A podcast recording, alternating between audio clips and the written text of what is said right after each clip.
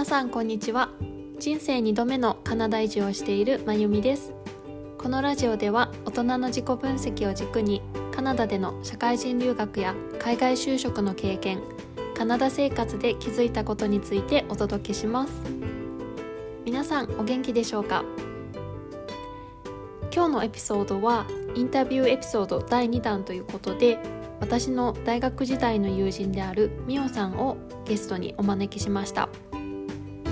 ミオさんはスペインで暮らして12年が経つんですけれども移住した当初はスペイン語力ゼロ海外経験ゼロだったそうです、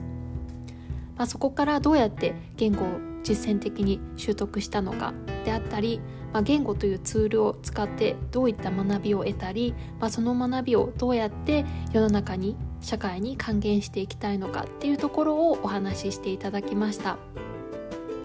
50分ぐらいのエピソードになるのでちょっと長いかもしれないんですけれどもすごくねあのストーリーが奥が深くってもう一瞬で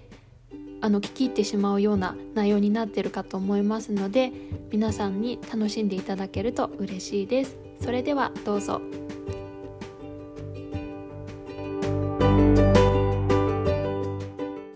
まずは自己紹介してください。はあ自己紹介。えー、秋吉美桜ってという名前です、えー、私は今35歳で、うんえー、スペインには12年丸12年今年の1月で住んだことになります。24歳の時に来ました、うん、えー、熊本県出身で、えー、今、えー、子供が3人いる母親です。あとはなんかな国際結婚をスロバキア人としてまあでも、えー、12年前からススペインに住んでいます。はい。じゃあスペインにもう12年ぐらい暮らしてるよね、じゃあスペインに移住したきっかけを教えてもらえますか？スペインに移住したきっかけは簡単に言うと日本で、えー、失うものが何もなかったから日本で差が自分が、えー、あるんじゃないかなって思っても日本で見つからなかったから、えー、その当時、えー、見つけたスペイン、えスロバキア人の彼氏がスペインに帰るって言ってたからあ私も行くって って言った言った感じですね。なんか失うものが全然なかった。学業もなかったし、うんうん、えー、大学は大学っていうか助手席助手席になって、うんうん、であのフリーターの生活をしててでその時、えー、両親との関係もあんまり良くなくて本当に何も失うものがなくてこの先私は日本で何をしここで何をしたらいいんだろうって、でその時にあの彼が現れてあなんかこの関係が続くかわからないけど学校あの国外に出るチャンスだって思ったわけ。お金もなかったから、あまりそのそれが一番簡単な手段だへえそのスロバキア人の彼は生まれと育ちはスペインっ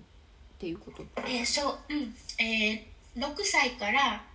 スペインに住んだああそうなんだね、うん、じゃあ母国語はスペイン語えー、母国語らはスロバキアあそうだ生まれはスロバキアだもんね。そう、えー、でもなんていうかなその彼のえー、第一言語、うんうんうん。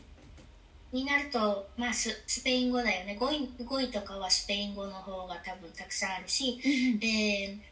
スロバキア語は家族の中ででしか勉強してないから、ね、彼に何回か聞いたことあるけどその今更スロバキアに帰って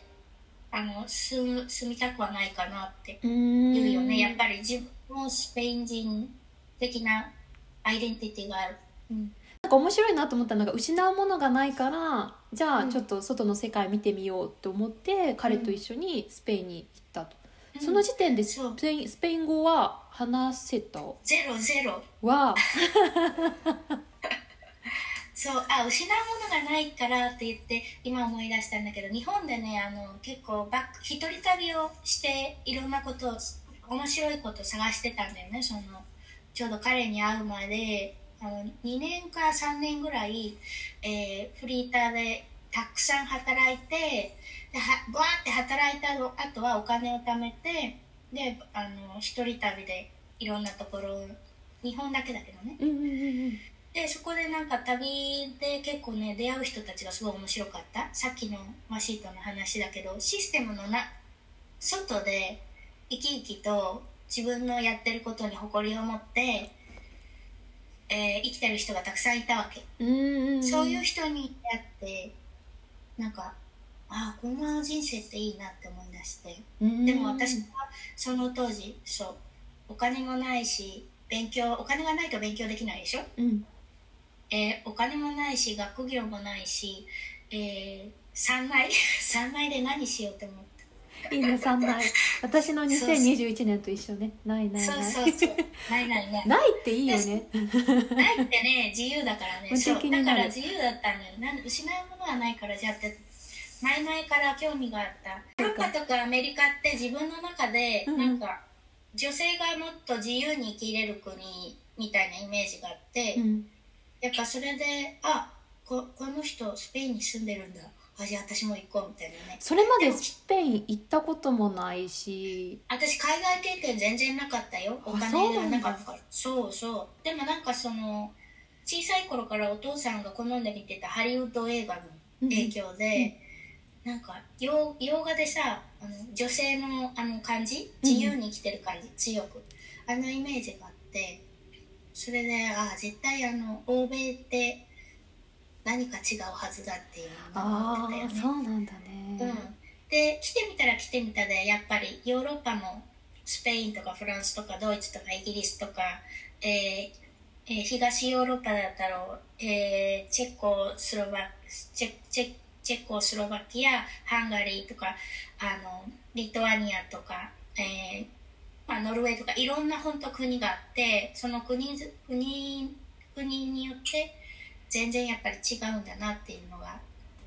分かったけどね。ひとまとり目になんかできないなね日本人からするとヨーロッパっていうねなんか一つのイメージではあるよね。でね。なんか、うん、ラッキーだったのはスペインがに私が当たったことでうん。あの本当私の魂の性格ってスペイン人に似てたこここれがもしドイツ人にもし出会っててドイツに行ってたらここまで満足した生活ができてるわけできてるかはどうかわからない。どんなところが合ってるなって思う？うん感情的なところかな。あのスペイン人ってすごい感情的で、えー言葉がそうさせてるのか人々がそうだからその人たちがしゃべる言葉が感情的になるのかどっちなのかは知らないけど本当ねあの日本と真逆で悲しみとか怒りとかその楽しみ幸せとかをバーッと表現するわけよ。うん、それは私に合ってたねなんかそれってすごい私にとってそ生きる権利自分のか、感じてる感情をバーッとあの感じたままに表現できることって生きる権利だと思そうだよねなんかう。うん私も最近だよね自分の感情をちゃんと大事にしようって。なんか、うん。そこって意識してないと結構ね忘れがちだよね。うん。うんそう。ここっちでさ例えば友達と話してるじゃん？会社勤めの友達と話してて。あのこの前さ上司に給料、えー給料の値上げ交渉したらこうこうこういう理由で給給料を上げられませんって言われたって言ってその場でさもうもうめっちゃ悲しくなって泣いちゃったとか。そうなんだ。うんうんうん。そうそんな話をされてあなんかいいなみたいなそういうこなんかああこの子はなんかこんなところで泣いちゃって子供っぽいわねって言われないでそういうのができる。ああそうだね。なんかその時の自分の感情を素直に出せる。しかもなんかそれがさ許される環境っていうのはいいよね、ん。そうそうスーパースーパーで買い物行ってもさ店員さんの、えーすごい態度がすごい悪かったりしてでもあこの人なんか今日悪いことあったんだろうなと思ってまあでもお金払ってお釣りちゃんとくれたからいいやと思って。で自分そうさ自分もさ私もなんかお店でスペインのお店で働いたことあるけどそれをこの他の人がしてるから自分もできるわけよ私もこう働いてて、例えば上司とすごい喧嘩してもうイラつくと思ったらその日あの当たった店員さんはすごい申し訳ないけどちょっとなんかそっけない態度でもう本当に 口か口数少なく対応してもクレームが来ないわけ。ああ、まあ、今日はちょっとあの人機嫌が悪かったけどなんか嫌なことがあったんだねぐらいな感じなんだ、そうそう多分そうなるんじゃないかな。しかもさ一回私そのお店でねあの仕事してる時顔をやけどしたことがあってえ？あのあ仕事してる時じゃなくてねあの 家で家のアパートでチューロスわかる？チューロス、うんうんなんかこういうスペインのあのお菓子、うんうんうん。あれをさ手作りしてたわけよ、うんうん。であれを手作りする時はすごい気をつけないといけないことがあって、うん。ちゃんとやらないと爆発するの。チューロスの 生地が。私ちゃんとやらないで生地が爆発しちゃってもう顔に顔面にこう熱いのが揚げてる時に？揚げてるとうわ油がねパーッときて、えー。あのやけどしたんだよね。で本当でもあ仕事それでもさ仕事は休めないから次の日もちゃんと仕事にその顔でねもうなんか すごいかことになってるんだけど顔が。あのなんか包帯とか巻いてたの？顔に。あのね巻いてなかった。包帯巻くとあの皮がベロって剥げちゃうから剥がす時に。だから私はあの病院にも行かないでえあのネットで自然療法を探してやけどした時の対処法っていうのを勉強してもう本当にそれであの何も上から貼らないで。うんうん。それで言ってたんだそしたらさあのお得意さんの弁護士のねお金をすごい持ってるかクライアントのお客さんがいつも来てくれる人が「みおどうしたの？その顔」って言われて「あけやけどしたの?」っつったら「病院行った?」って聞かれて「いや行ってないよ」っつってネットで調べてちゃんと治療法知ってるから「病院行きなよあの今日のあの午後さ予約しといて僕僕が知ってるすごい皮膚科の名医予約しといてあげるからっつってえー、優しいそうそれであの私の了承も取らずに 予約されてあこ「今日の6時行くんだよ」って言われて行くじゃん、うんうんそしてあお金も払ってくれって彼が。えー、うんうん、そう払ってってくれて。そうそんな感じでなんかねにすごい人間味がある社会だなって思う。すごいね。なんか、うん。ほんと人と人の距離が近いね。そう近い。うん。へえー、いいね。うん。日本に行った時にはそういうなんだろう感覚はあんまりなかった？日本に行った時も一人旅して出会った人たちはそんな感じだったなうん。でもなんかうん。実際の自分の日常生活ってなると、まあねん。日本にいるとなかなかね、本音と建前みたいなのもあるしね、ん。そうそう。んなんかスペインはそういうのはあんまりなくてもう自分を100%さらけ出すみたいな感じなのかな、うん。うん。オープンな人が多い気がする。ないろいろだと思うけど人によると思うしもしかしたら私が出会う人たちがそういう引き寄せの法則ってあるじゃん。うんうんうんうん。だからなんかそういう人を呼び寄せてるのか知らないけど面白い人が多いしうんうんうんうん。なんか逆にさ今ってすごいなんかスペインのよいい面っていうかミオに合う部分うんを話してくれたと思うんだけどここは合わなかったとか今もちょっと合ってないなとかちょっと苦労してるなっていう部分ってあったりする、苦労してるところはねえースペインの税関かな日本から荷物を送ってもらうと税関で泊まるんよ。うんうん、で税関で意味もなく泊まれ泊まれさせられてしかも内容にかかわらず50ユーロとか100ユーロだから日本円で言うと5000円とか1万円取られてしかも取られる時の言い訳がメールで「あなたのこの荷物を止めました。私たちはこれであの止めてその仕事してる税関でその仕事してますから、えー止めたことに対してお金払ってください」って言われるわけ。で私別にさ止めてくださいって頼んだわけでもないのに、そっちがなんか勝手に止めて確かに。なんで私お金払わないといけないの？と、だってそれ海外あるあるな気がする。でも逆に多分日本がすごくマニュアル化されててみんなが同じレベルで均質なサービスを提供しすぎてるっていうのはあるかもね。うんそうだから私日本に帰るたびに思うのは日本の公務員って素晴らしいないや本当にすごいよね。日本の警察と日本の公務員のお仕事ぶりはすごいなって思う。でもさスペインわかんないけどカナダの場合本当縦割りだから私の仕事以外知りませんみたいな。そう。それで「あうちじゃなうちの管轄じゃないからあっち出まして」って言われて、うんあっち出ましたら「あうちじゃないからあっち出まして」って言われてでそっち出ましたら「あうちじゃないからあっち出まして」って結局戻ってくるんだよね。しかもこれさその部署もそうだし当たった担当者によってまたね違ったありするじゃん。めっちゃ違う。それも運次第。運なんだよね。しかも当たった担当者の機嫌にもよるからね。機嫌その日の機嫌にもよるし。そうそれは大きいね。なんかさ文化的なところでさなんかカルチャーショックとかはなかった？なんか。カルチャーショックはたくさんありましたね。あの最初に来た時のカルチャーショックはあのスペインってねベシートっていう文化があって、うんあのし本当に全然知らない人でもあの例えば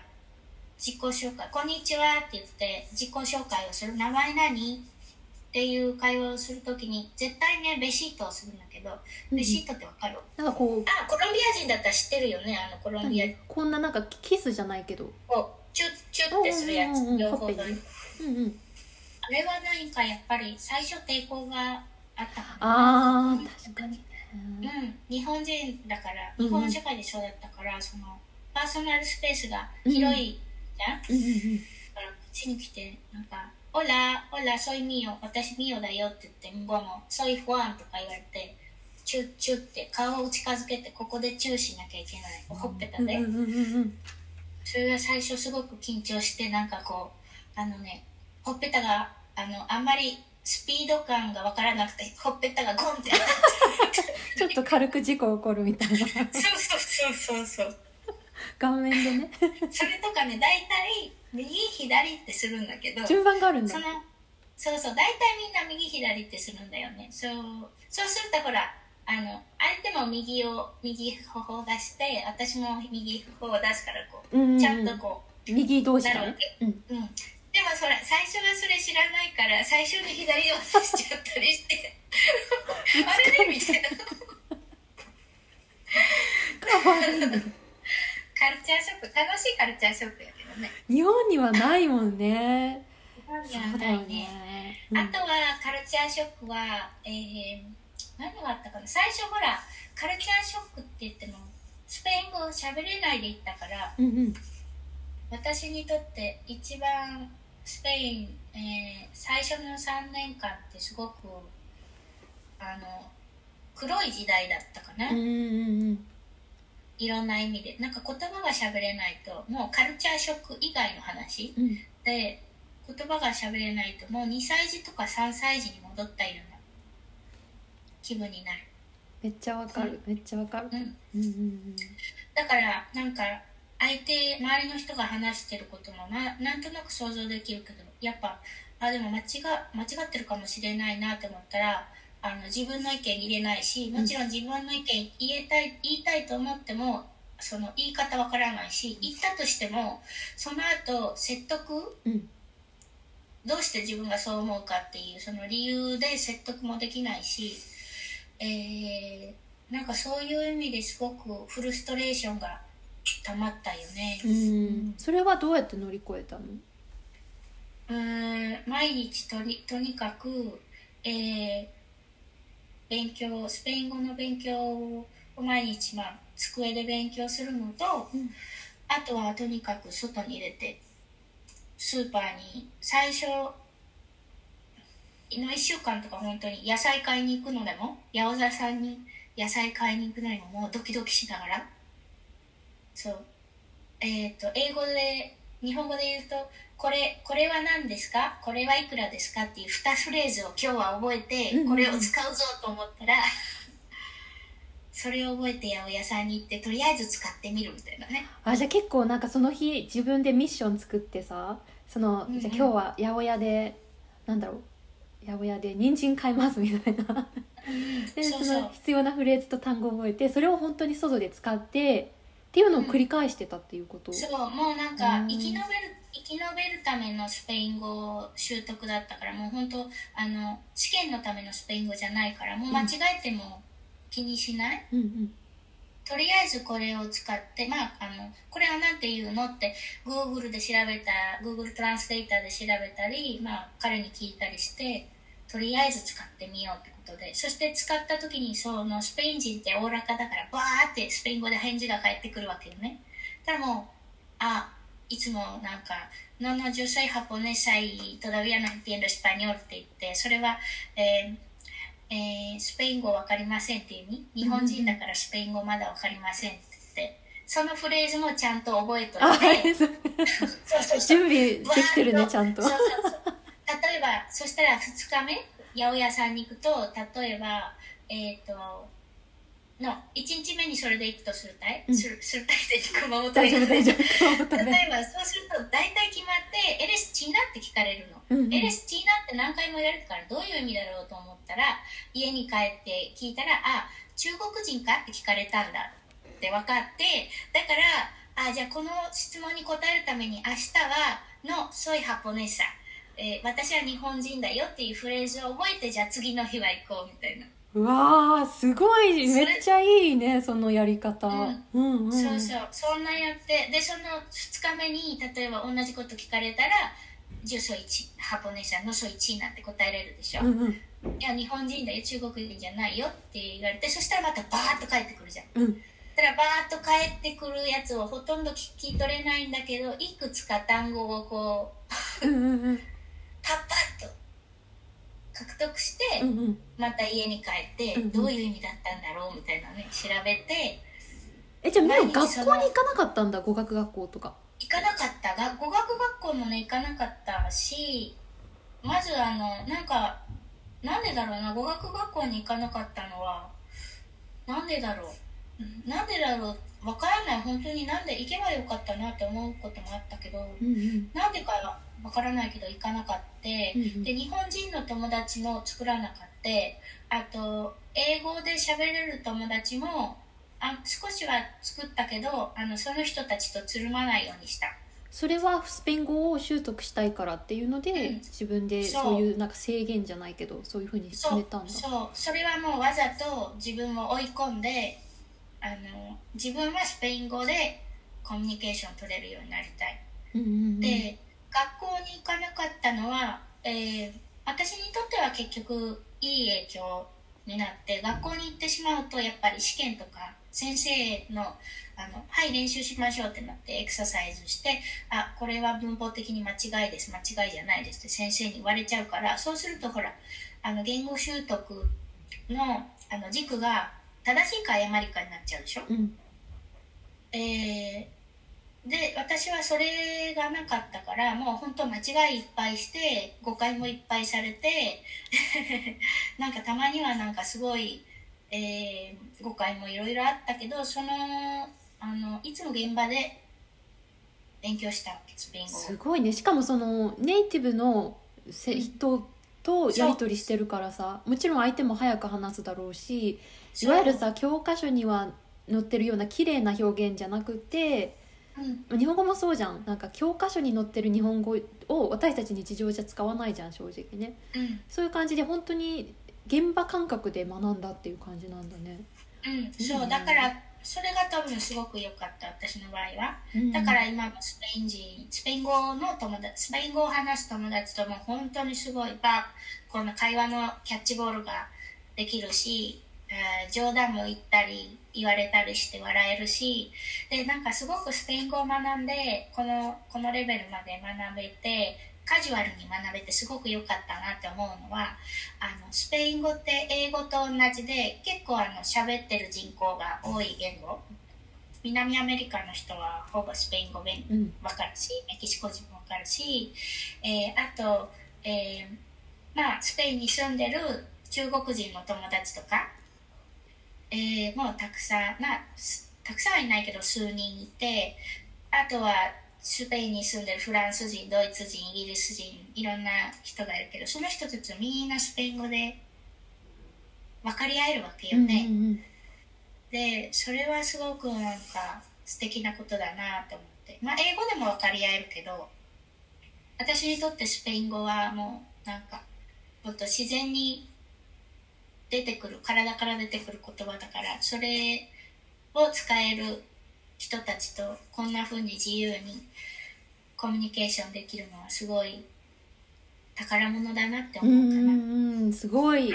いいね。なんか自分の中でスペイン語が自由に操れるようになったなって思うまでどれくらい期間が時間がかかったかな？うーん。結構かかったかな。あのやっぱり、えー、3年はかかったね、うん。で最初の1年目は自学でそのあのエクササイズもその八百屋さんに行ったりとか新しい友達に出会ってとか language exchange をしたりとかでちょっとずつやってたけど2年目にあのビルバオっていう北イスペインの都市であそこで、えーお店で働く働き始めたんだよね。寿司屋さんだったんだけどその寿司屋さんでに雇ってもらってあのチリ人の同僚とスペインのバレンシア出身の男の子とトーマスとパブロと働毎日働かないといけなかったの。2日目か、えー2年目から。そしたらねそこでやっぱりぐんと伸びたね。仕事を始めるともうぐんとあの伸びるよね毎日。うんうん。本当スペイン語漬けになるしね。確かにね。そうそうスペイン語漬けになってそれから3年経ったらやっぱりあなんかじょ言われてる冗談も大体聞聞けるしで自分から冗談言えるようになってあ結構できるようになったなと思って、うんうんでその後6年経つとなんか本当にわあ結構なレベルになったなって思って。であと転機だったのは子供が生まれの都会から田舎に引っ越すことになってそしたらやっぱり周りに日本人のお母さんたちがいないから、うんうんうん。あのスペイン人スペイン語をしゃべるお母さんたちか英語をしゃべるお母さんたちしかいなくてそこでやっぱりまたあのうん。もうほんとスペイン語漬けの生活になって。へえすごいね。だぐんと最初伸びたのは職場環境で2回目の第二次成長期がなんかスペインのママ友みたいなそうそう、ね。会から田舎に引っ越したこと、うんうんへえ、うん。いいね。いいね。すごい素晴らしいね、へえ。例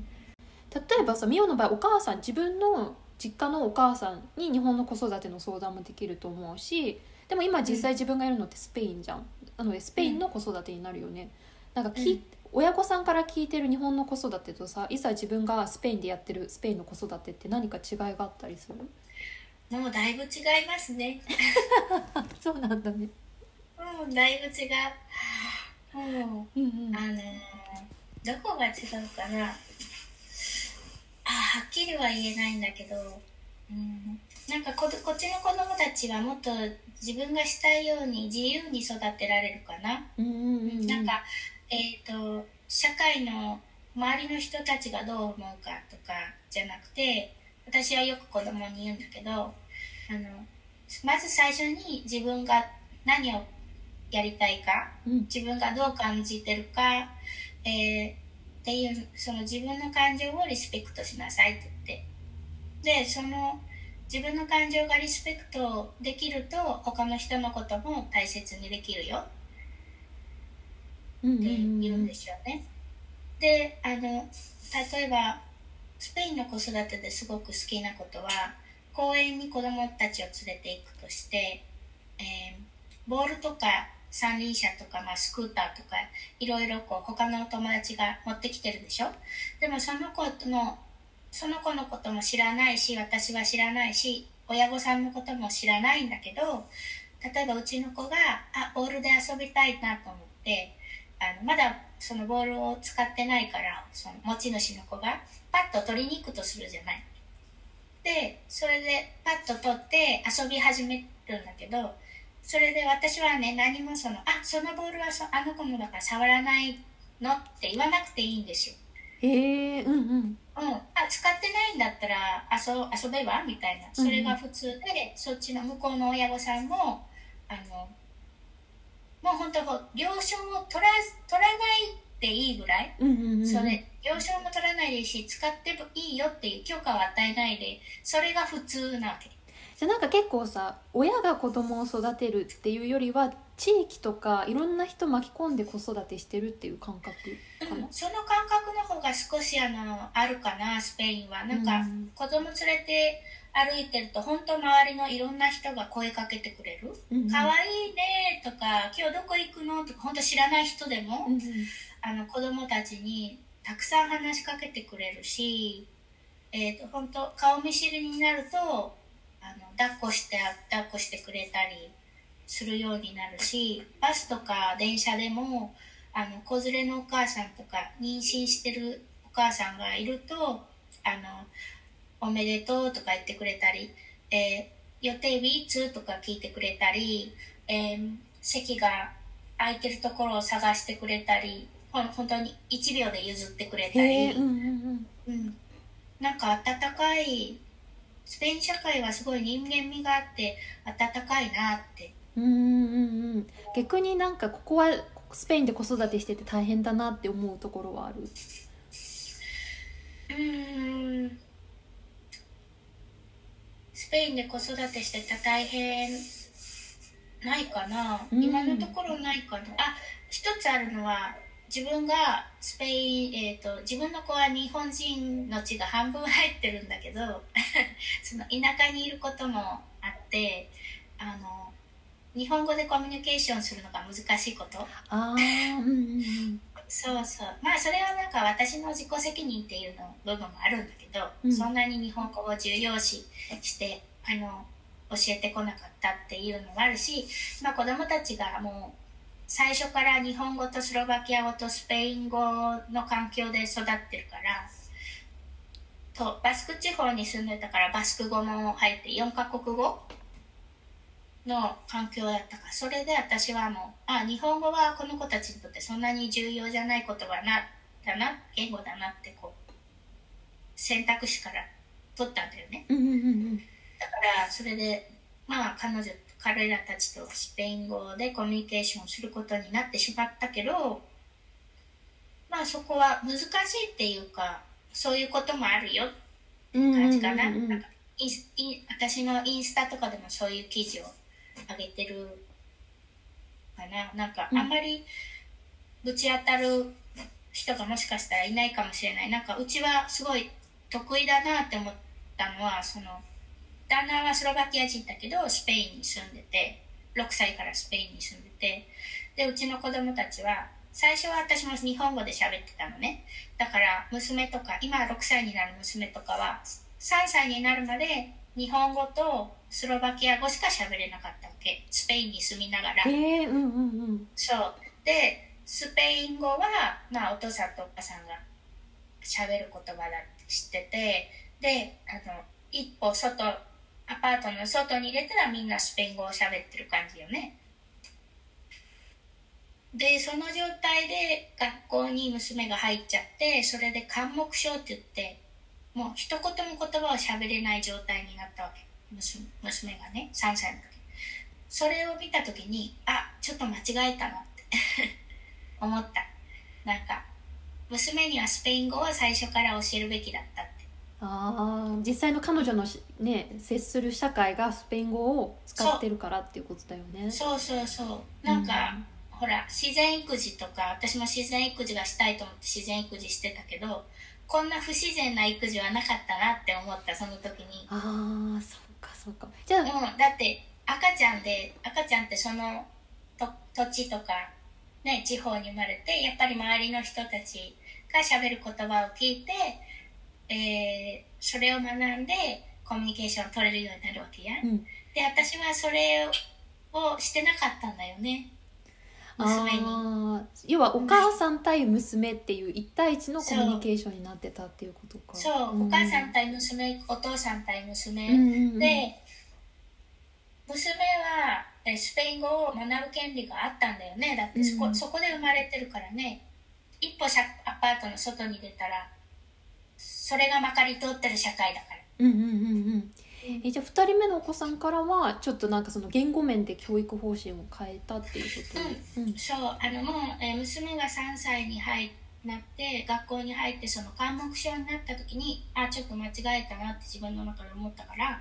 えー、そこから旦那と話してちょっと家の中の、えー、言葉をスペイン語にしようってしてでそこからもうスペイン語を結構話すようになって、うん、でも旦那はあのスロバキアの家族がここのスペインにいるから、まあ、たまにね会うからスロバキア語は保ってたけれど日本語はやっぱりさらっと忘れちゃうね。その,、その3歳の娘が学校に入った時期もその都会から田舎に引っ越す時期とかぶってその日本人お母さんたちと会う機会がもうぐんと減ったわけよ。だから本当娘の周りの世界はスロスペイン語とバスク語とスロバキア語で成り立ってることになっちゃって、うん、でもまあそれでいいかなって思ってる。そうだね。なんか、でもなんか日本人の親としてはさ日本語はできればね話してほしいっていう思いがもしかしたらあるのかもしれないけどでも、ね、彼女の生活今あるね目の前の生活とかをね、うんうん、考えた時にね優先順位は立てないといけないっていうのはあるかもしれないよね。そう、ね、うちの家族はこのシチュエーションでこういうことまあ、娘の問題があったからそういうふうにしたけどもちろん本当に家族それぞれ、うん、もしかしたらもっと対応力のある子だったら全然問題なかったかもしれない、うん、だから本当にあの一般化はできないそうねケースバイケースだし、うん、でもこの先さそのミオの3人のお子さんたちがさ、やっぱりその自分のルーツの中に日本っていうのがあるから、うん、自分でね日本語を勉強したいって思うかもしれないしあとミオのさインスタであったあのお餅のやつ。ああそうそう。文化は大事にしようとあえてね文化に接してるとさ文化と言語って密接に関わってるからもしかしたらその先自分で言語勉強したいとかっていうふうになるかもしれないからねそこはでも本人のなんだろう選択だよね。うんそう。そっちの方が大事かなと思ってその意欲が芽生えた時がその子の日本語が勉強したいと思ったらすればいいと思うし私もお手伝いできるし、えー、そのプレッシャーを余計なプレッシャーをかけてそのもしかしたら出るかもしれない目を潰したくないなっていうのもあるかな。うん、なんかまあ難しいよね、うん、本当にこういうのってね。難しい難しいすごく難しい。正解はないしね確かにね。あと国際結婚について今言えるのはあのやっぱり私も日本社会で育てられてきてしかもあの九州の熊本って結構まあ日本全体か知らないけど私は結構ちっちゃい頃からおばあちゃんとかおばさんからあのお客さんが来た時とかに「はいみおちゃんお茶をお茶を入れて持って行ってね」とか「接待してきてね」って言われたりしてでもそれは私の兄と弟には言われなかったわけ。あと例えばあのその社会、えー、大学生になってあの、えー、その社会人と接する機会があった時に飲み会とか。そういう時にお酌するのっていつも女の学生でしょ、うん、女性が多いね確かに、うん、でなんかそういう女性がサービスすることを求められてるところで、えー、育ってそういうふうにそういうふうにするものって言われてきてたから、えーと、とやっぱりこっちに来てからあんまりそれが抜けない抜けないで同じようなことをしちゃったりしてそれで同じようなことをして、えー、そうするとやっぱり他の人たちもそれに慣れちゃってそれを求めてくる私に。へうんうん、それを求めてくることがあるんだよね。だからそれもなんかちょっとあ失敗したなと思ってもうちょっと、えー、まあでもその時は本当にあちょっとそれは間違ってるっていうか私はしたくないっていうことをえー言えるもう力がついてたんだけど例えばその最初の3年間とか2歳児3歳児に戻った時そうはその言葉の武器がないからそれができない環境だったからなんかよく多分私も前持ってたけど国際、えっと欧米社会に例えば日本から日本文化から出ていって、えーそこは結構女性が少しはまあ尊重される社会だけどスペインとかでもヨーロッパでいうと女性が結構まだリスペクトされない社会って言われてるんだけど、まあそれでも日本に比べると全然、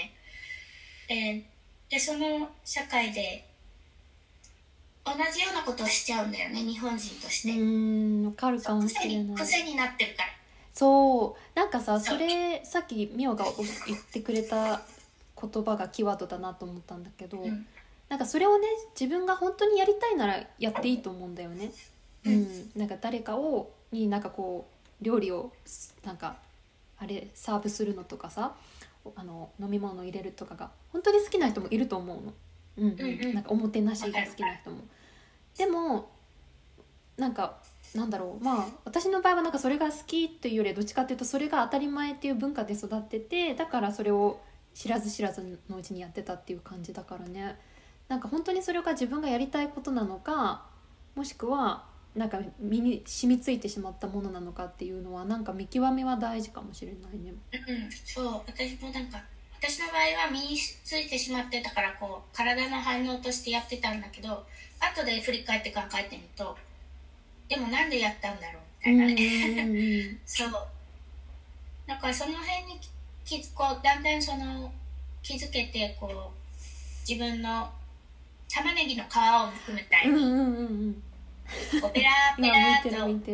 たくさんのこと剥がして本当に自分は本当は何をしたいんだろう？そのそうだね。っていうのに気づけることを結構あの手助けくれしてくれたかな？スペイン社会は。うんうんうん。なんかすっだからでごい共もそ国際結婚もだから気をつけないといけないからそのアドバイアドバイスをできるような立場じゃないけど、そのうん。そういう落とし穴があるよって言いたい。気をつけてね、なんかそれが自分の文化的なものとか母国の習慣から来るものなのか自分がやりたいと思ってやってることなのかっていうねとこだよね。うんん。そう。でもう一つはやりたいと思ってやってるかもしれないけどもしかしたらそういうふうにしつけられたからやってるだけで本当はやらなくてもいい社会でしつけられてたらやってなかったかもしれない。そうなんだよね。うんうんうん。そこって本当にでもそこに気づけるきっかけがあるからもしれないのも海外だと思うんだよね。うんだって海外に行ってしまえば日本の文化って通じないというかね違う文化の国になるわけだからね。そうそうそういう意味では海外で暮らしてみて改めて本当にこれは自分がやりたいことなのかはたまたこうしつけを通じて習得したものなのかっていうのはうん気づけるよね。うんうんうん。えーなんか玉ねぎの例がすっごいわかりやすかった。うんそうなんか軽くなりましたね。軽くなる本当に軽くなるし、あとは言語面でもそうだけど一回赤ちゃんに戻るからね言語的にも赤ちゃんに戻ってなんか変な感じだよね。言語は赤ちゃんなのに精神年齢大人っていう。そうすごい変。そうこのちぐはぐがさすごくクライシスというか自分の中で、なんだろう大人なのに大人じゃないっていう日本じゃ経験してない。日本にいたらさ言語的な能力とかさそのスキルと年齢のあ上がり方って一緒じゃん。うん。でも海外に行った瞬間年齢がガクって0歳になるんだよね。そう。あそれで一個言いたいのはでもそのあの年齢がガクッと0歳になって自分の精神年齢は大人だけどその状態でもちゃんと私を人間として扱ってくれる人がいるのね。そういう人とは今でもあの友情関係が続いてる。私の言葉があのすごい片言で意味が分かってなかったかもしれないけどちゃんとあの目の前この人は人間だってして扱ってくれてあのそういう人とは本当になんか深い関係が今つつけてるけどあのそうじゃない人あの言葉の間違いをあの指摘してくれるのはいいんだけどそれを使ってバカにしたりとか私の見た目をバカにしたりとかあのなんだろうそういう人たちとはあのなんか自分が悪いとか思わないでさっさと切っていった方がいいなって。うんうん。確かになんか言語の能力イコールその人の能力じゃないじゃん。じゃない、うん、そこだよね。でもだある意味さ海外に行くことで一旦年齢なんだろう言語能力0歳になって精神年齢は自分の大人のままでってかんな状態でさ、うん、海外に行くことでなんか本当に人を見る目が養われるというかね。そう。そうそうそう、人を見る目が養われる。本当に。ちゃんと、うん、ふるいにかけれるようになるかな。うんうんうんうん、うん。いいね。あすごい。あとなんだろう。私私の場合なんかカナダに暮らして6年ぐらい経つけど来た最初の頃ってなんだろう。うん各国の人をさその国のバックグラウンドを中心に見てたの。例えばインド出身の人だったらインドのバックグラウンドがあるからこの人はこうこうこういう人なのかなとかさ例えば南米の人だったら南米ってこういうバックグラウンドとかこういう文化があるからこの人こんな感じなのかなっていうなんか文化とかその人の母国生まれた国とその人自身を紐付けて見てた節があったんだよね無意識に。でも、うん、長く海外で暮らしてると、まあ、もちろんその生まれた国のさ影響って多少はあると思うんだけど最後は人だなと思ったの。うん本当にそうなんかでそこに行き着くとこは最後人だしなんか人対人のコミュニケーションだなって気づいたらなんかすごい世界ってめっちゃ優しいなって思った。わ、うん、かるわかる、うん、そう。なんかそう私たち箱に入ってるんだよね。なんか一人一人魂があって私は別に日本人として生まれたいって思った選んだ記憶もないし女に生まれたいって選んだ記憶もない。でも私の魂を持って。で他の人もそうでそこからコミュニケーションが始まるとすごく面白いなってそうそう本当そう思う。うんうん。じゃあ最後にあのこのポッドキャストを聞いてくださってる方は結構海外で暮らしたいなとかあのなんだろう海外に挑戦してみたいなっていう人が多くいらっしゃると思うんですけどそういう人たちにアドバイスがあればお願いします。うん難しいとなんか状況がすごく人それぞれだから、うん、すごくあのこのこれっていうアドバイスはできないんですけどあの自分の本能に従ったらいいんじゃないかな。でもその本能に従ってる時も多分疑いがあったりするんですけど自分の中で。何やなんでこっちに惹かれるんだろうなってどうして自分は他の人と同じようなことができないんだろうって悩んだり多分すると思うんですけどでも多分それはあなたがそれに惹かれてるし他の人と同じようなことができないように生まれてるからそれでいいんだと思う。でその、うん、それしか言えないかな。私もだってすごいこの12年間あの迷いながらの12年間だったけど、うん、今今はなんかやってよかったなって。なんで今や今12年経ってさ今はやってよかったなって思えるようになったの？あその2021年からちょっと人生の危機が来まして、うんうん、えー、その子供を3人産んだ後その後旦那さんと関係とか旦那さんの、えー、義理の両親とかの関係とかあのコンフリクト争いができて、うんうん、でそれで離婚危機になって、うんうん、で離婚危機に陥ってじゃあ自分はどうしたいかって考えた時に子供3人小さい子を連れてその時まだ一番小さい子が6ヶ月とか8ヶ月だったんでしょで私もまだ産後ででその結構大変な時期にじゃあ離婚しようと思って。でも日本には帰りたくないと思って。じゃあスペインでえっ、ー、と、えー、母子母子家庭になって仕事、うん、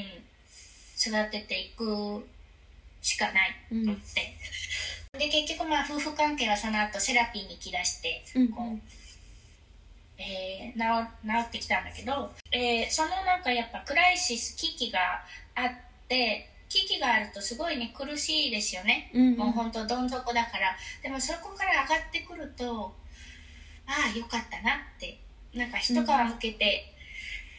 上がってくるから、で私はその時にそのあのどん底から這い上がる時に多分一人では無理だったと思う。その友達それももうスペイン語がもう本当に流暢に喋れたからできたことなんだけど、うんうん。周りの本当スペイン人の友達がもうすごい助けてくれた、うんうん。私はスペイン語で自分の心の奥底のいろんな感情のモヤモヤをバーって吐き出してそれを聞いてくれたあの女友達がたくさんいて支えてくれてあのそれでセラピーにも行き出してそのセラピーもやっぱりスペイン語で全部するからその友達友情ここの友情関係とここのセラピーをあのがすごくねも、うん、そこからどん底から這い上がる時にあのすごく役に立ってよかったなって。ううんんでもなんか異国で暮らすってなった時にねなんか言語って本当に武器になるなって思ってて、なんか最初の1年目2年目とかはねそれを言語を武器にしようってあんまりプレッシャーかけない方が逆にいいと思ってて、うん、わかるわかる。うん、あのミオがやったようにさ本当にもう当たって砕けろじゃないけど とにかく楽しむことが最初は大事だと思うんだけど、じゃあそこでもっと根を下ろして長く暮らしたいなもっと深く人と関わりたいなと思った時にやっぱり言語って本当に大事だと思うから、なんかそこなんだしかもその何何年何年もかけて育ててきた武器が使えたっていうのは本当にすごいことだよね。ううん、本当その時はね感謝しました。自分のスペイン語能力 うん、私は今だから、えー本セラピストになりたくっていろんな本を読んだりあと今年からゲシュタルトセラピーの、えー、とコースに通うんだけど、うん。本も全部、えースペイン語か英語で読んでゲシュタルトセラピー講座もスペイン語で参加するんだけどだからやっぱ言語がそのツールとなって私の人生の学びとかあとはその学んだ後に社会に自分の学んだことを恩返しする。後から来る人のために。でそれそのために、えー役立ってる。学びのために言語がツールとして役立ってるのはすごく嬉しいかな。なんか日本日本もちろん日本の作家さんとか日本の、えー心理学者さんとかでもたくさんいろんな、えー素晴らしい方がいるんだけどその他に、えー私はもうもちろんスペインにいるから日本語の本とかはすごく高くて買えない。高いよね日本のそうそう。しかも買って送ってもらっても税関にまた止められてあそうだね。あのお金ぼったくられちゃうからもう本当あのあこれ興味があるなって思ったら大体もうスペイン語か、いえー英語で本買って、うんうん。でそのこここの国で使われてる言語で勉強するっていうのができてあそれがアドバイスにな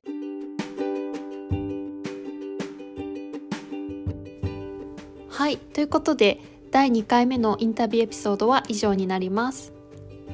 ちょっと中途半端な形で終わってるんですけれども実はエンディングを録音するのをすっかり忘れていまして今こういった形でエンディングを録音しています。あみおさんとはま大学時代に出会ったすごく大切な友人の一人なんですけれども、まあ、スペインでね12年暮らしていて、まあ、その中で面白い経験楽しい経験大変な経験とたくさんいろんな経験を経てすごくそうですねそこから学びもたくさん得ていて、まあ、そういったところを今回のインタビューではお話ししていただくことができたので私もすごく勉強になりました。はいということで本日のインタビューエピソードは以上になります。それでは